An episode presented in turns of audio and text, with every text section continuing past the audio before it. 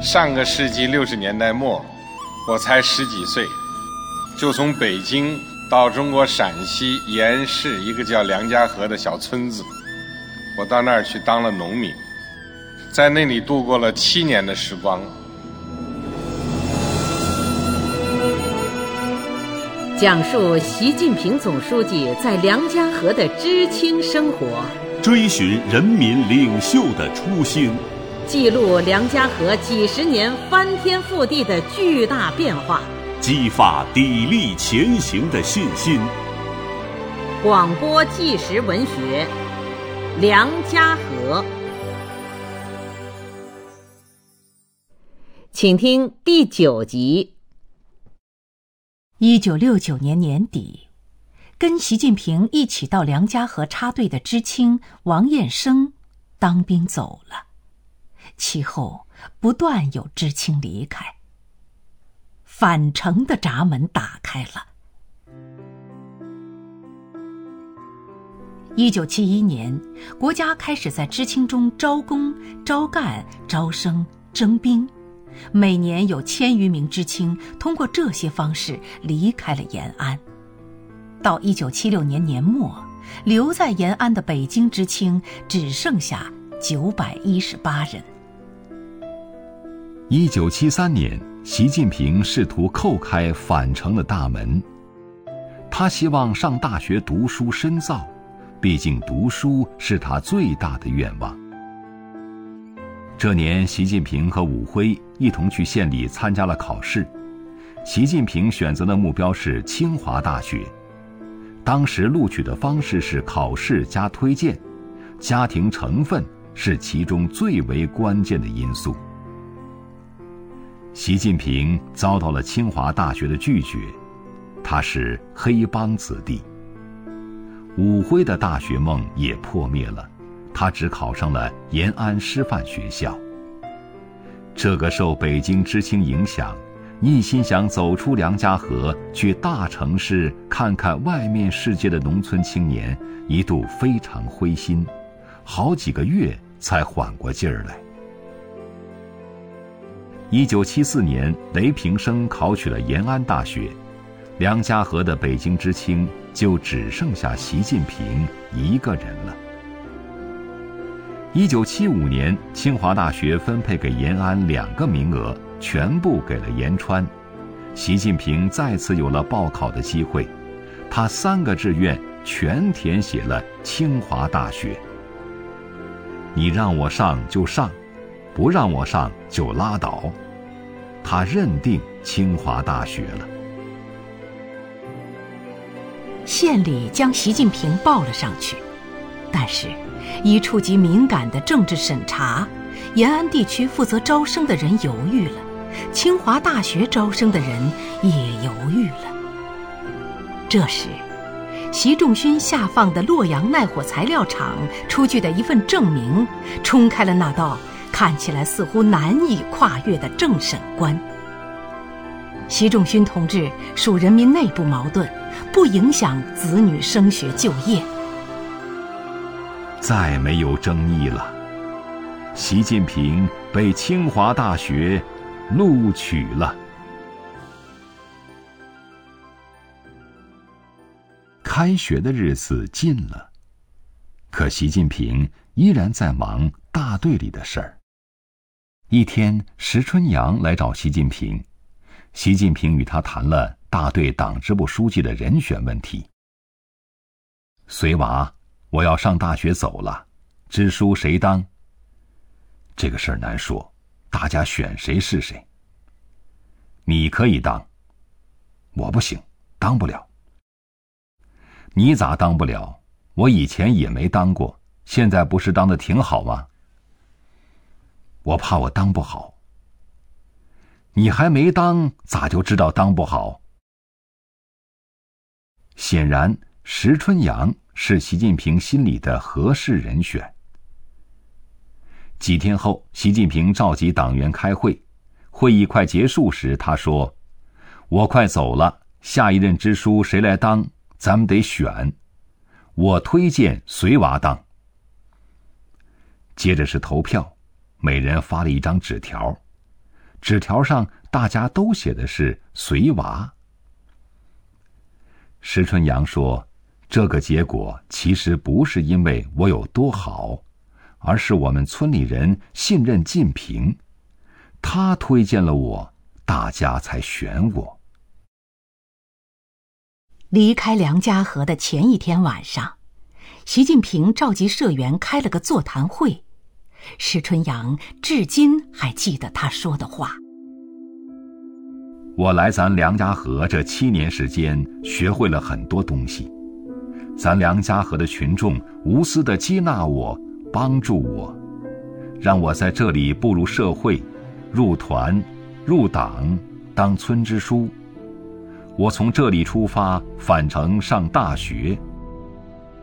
梁家河给我的一切，我一辈子都不会忘。习近平说：“要当好一个村的领导，必须一碗水端平。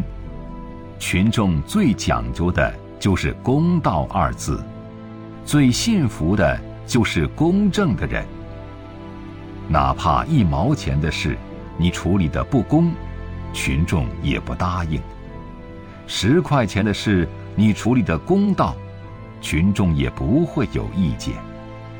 无论大事还是小事，该咋办就咋办。他把头转向石春阳说：“随娃，梁家河以后要发展，你必须起模范带头作用。你是年轻人。”当支书以后，要多动脑子，多思考问题，还要多联系群众，这样工作才能做好，支书才能当好。如果处理问题不考虑群众的感受，支书也当不好。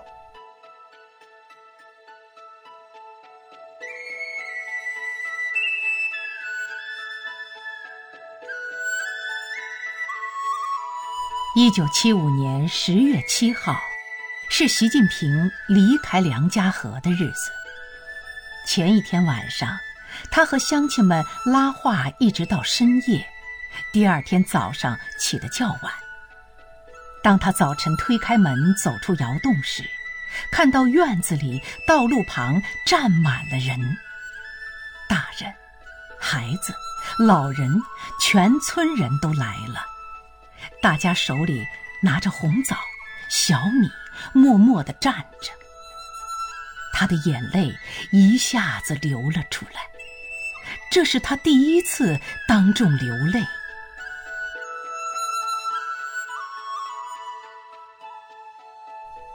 人群里也有人忍不住哭了起来。一位老婆婆拉着习近平的手说：“你在这儿。”受罪了，到了好地方，可莫忘了我们呀。习近平流着泪说：“你们对我这么好，我不走了，就在这儿扎根一辈子。”一位小伙伴向他吼叫：“你快走！你上了清华大学以后，我们有条件去北京，就有人管饭了。”这天，村子里的人都没有上山干活，他们排着长队为习近平送行，一直送到十多里外。梁玉明、石春阳、张卫庞、吕侯生等十二个人步行四十多里，和习近平一起来到延川县城。晚上。大家住在吕侯生的三伯吕能胜在县百货公司的宿舍里。十月八号，他们到照相馆照了一张纪念照，其中很多人都是第一次照相。照相花了五元五角钱，大家凑齐了这笔费用，坚持不让习近平出。照片中。习近平坐在前排当中，脸庞瘦削，外衣的扣子一丝不苟的扣着。梁玉明一直把习近平送到了延安，送他搭上了南下的客车。多年以后，习近平对梁家河这片土地做了深情的回望。在他看来，梁家河是他人生的一个转折点，因此他说：“脚踏在大地上，置身于人民群众中，会使人感到非常踏实，很有力量。”在他看来，梁家河是一所学校，他在这里收获很多。他说：“最大的收获有两点。”一是让我懂得了什么叫实际，什么叫实事求是，什么叫群众；二是培养了我的自信心。在他看来，艰难困苦能够磨练一个人的意志。他说：“七年上山下乡的艰苦生活对我的锻炼很大，后来遇到什么困难，就想起那个时候。”在那样困难的条件下还可以干事，现在干嘛不干？你再难都没有难到那个程度。这个对人的作用很大。一个人要有一股气，遇到任何事情都有挑战的勇气，什么事都不信邪，就能处变不惊，知难而进。他说：“十五岁来到黄土地时，我迷惘彷徨；二十二岁离开黄土地时，我已经有着坚定的人生目标，充满自信。作为一个人民公仆，陕北高原是我的根，因为这里培养出了我不变的信念，要为人民做实事。”他说。当年我人走了，但我把心留在了这里。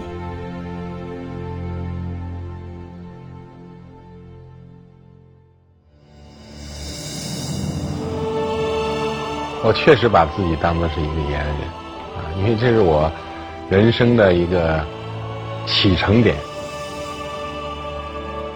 记录习近平总书记的知青岁月，挖掘梁家河小村庄的大学问。请继续收听纪实文学《梁家河》，由陕西人民出版社出版，作者梁家河编写组。隋娃是石春阳的小名，为人实在，习近平很看重他。习近平当选大队党支部书记后，就推荐石春阳当队长、支部委员。一九七五年春，习近平又推荐他当了大队党支部副书记，两人一起搭班子。石春阳跟习近平学了不少东西，其中最主要的一条就是当领导要一碗水端平。一九七五年试办沼气取得成功后，梁家河事实上成了一个培训点儿，各个公社都来梁家河办学习班，现场演示、座谈等事务繁多。习近平便对石春阳说：“随娃，以后你给各公社来的人开会，我太忙顾不过来。”石春阳接下了这个任务，忙前忙后。既对沼气技术有了更深的了解，工作也变得有了条理。直到习近平说要让他接替当大队党支部书记时，石春阳才恍然大悟：原来习近平是在有意锻炼他。有一件事让石春阳永远难忘：习近平刚当选大队党支部书记不久，大队接到一批救济粮。围绕怎么分，社员产生了很大争议。人人都说自己家困难，都想多分一点，互不相让。开会商量，说着说着就争吵起来了。习近平知道大家的生活都不容易，就说：“都别嚷了，咱们现在就到各家各户去看，究竟谁有多少粮食，都看得清清楚楚，谁该多分。”谁该少分，不就一目了然了吗？话音落地，习近平就带着大家到各户去看，查看每家有多少粮食，并且当众记录在册。从夜里十点一直忙到凌晨五点，实实在在的弄清楚了各家存粮情况。谁家粮食少，就给谁家多分，大家谁都没话说。这件事儿深深的烙在了石春阳的记忆里。接任梁家河大队党支部书记后，他一直琢磨这件事儿。他说：“这种雷厉风行的做法，让谁也没有机会投机取巧。一碗水端平，首先是个做人问题。人有私心，一碗水怎么端也端不平，群众也不会信任你。一碗水端平，还要有处理问题的方式方法。”要让大家都能接受才行。习近平离开梁家河后，石春阳在大队党支部书记岗位上经历了三起三落，唯一没变的就是他一碗水端平的处事原则。他始终记着习近平临别时的嘱咐：多动脑筋，一碗水端平。二十世纪八十年代，农村开始实行家庭联产承包责任制。石春阳遇到了前所未有的挑战，他思索着如何实现平稳过渡。他召集村干部一起讨论制定实施办法。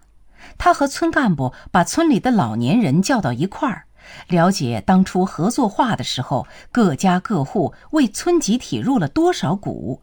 先把股份给各家各户退还回去，接下来他又和村干部把村里的大牲口、马槽、布里等大件生产资料进行估价，根据每一个劳力人口的分值进行对应分配，多出或者缺少部分互相找补。开了多少次会，算了多少天账，石春阳已经记不得了。家庭联产承包责任制实施后，看到大家没有反对意见，石春阳终于松了口气。看来一碗水算是端平了。虽然包产到户了，可总有涉及大家的事儿需要党支部来解决。有一次，村里要修一条生产道路，从山顶到山腰一路修下去，到了谁家的地里。伤一点庄稼，占一点地界都没意见，可到了山根处，却被一户人家挡住了，要赔偿款。石春阳想，这是村里为了大家上山劳动方便而修的生产道路，又不是搞修建、钻油井，哪有赔偿这一说法？但是不继续修路，对于前面已经做出牺牲的村民是不公平的。于是，经他苦口婆心的劝说，这户人家终于放弃赔偿要求，路修通了。事后，村民们说：“你要是给他家赔偿，那我们也要赔偿，看你怎么办。”石春阳说：“按政策办，该赔偿就赔偿，不该赔偿都不赔偿，一碗水端平。”这是我的原则。到了二十世纪九十年代末，延安实行退耕还林，梁家河是延川县第一批一次性退耕还林试点村。为了执行退耕还林政策，石春阳动了不少脑筋。走访村民时，他听到了这样的声音：“好好的地不让种庄稼，要种苜蓿。”胡闹哩！农民不种地，吃什么？喝什么？寻地饿死啊！石春阳明白，村民这样质疑是对政策不了解，是党支部工作做的不细。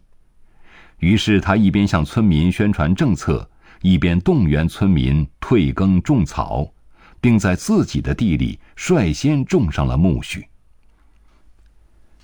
验收的日子临近了，村里有一户人家地里还长着向日葵，如果这家验收通不过，整村就通不过。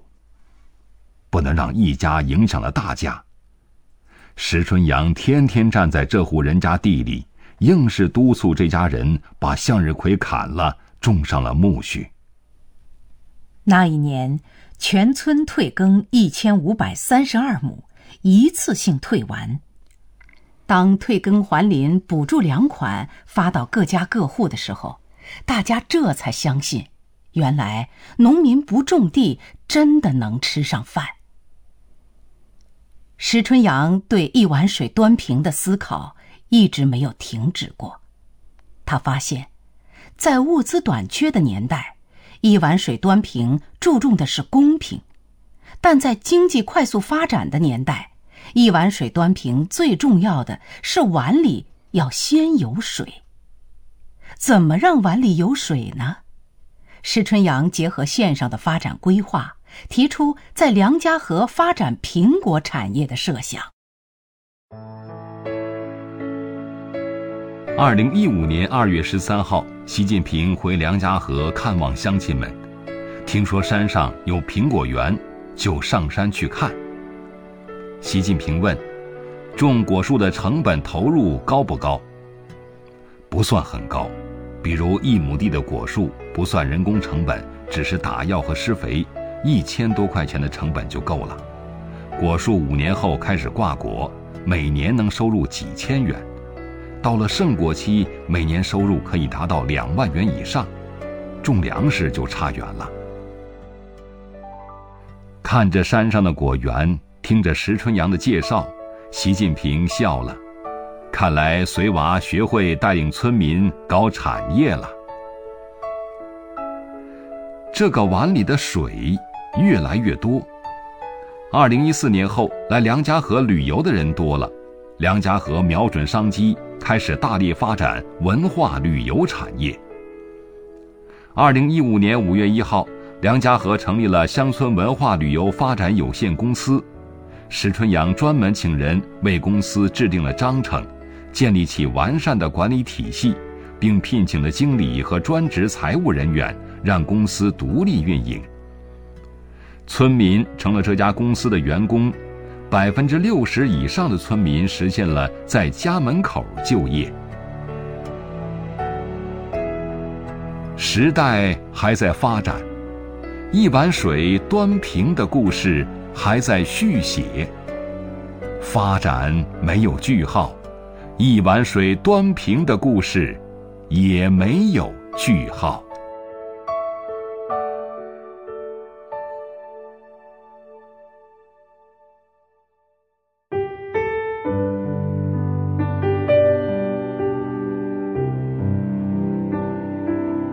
广播纪实文学《梁家河》。由中央广播电视总台出品，演播：苏阳、黎春。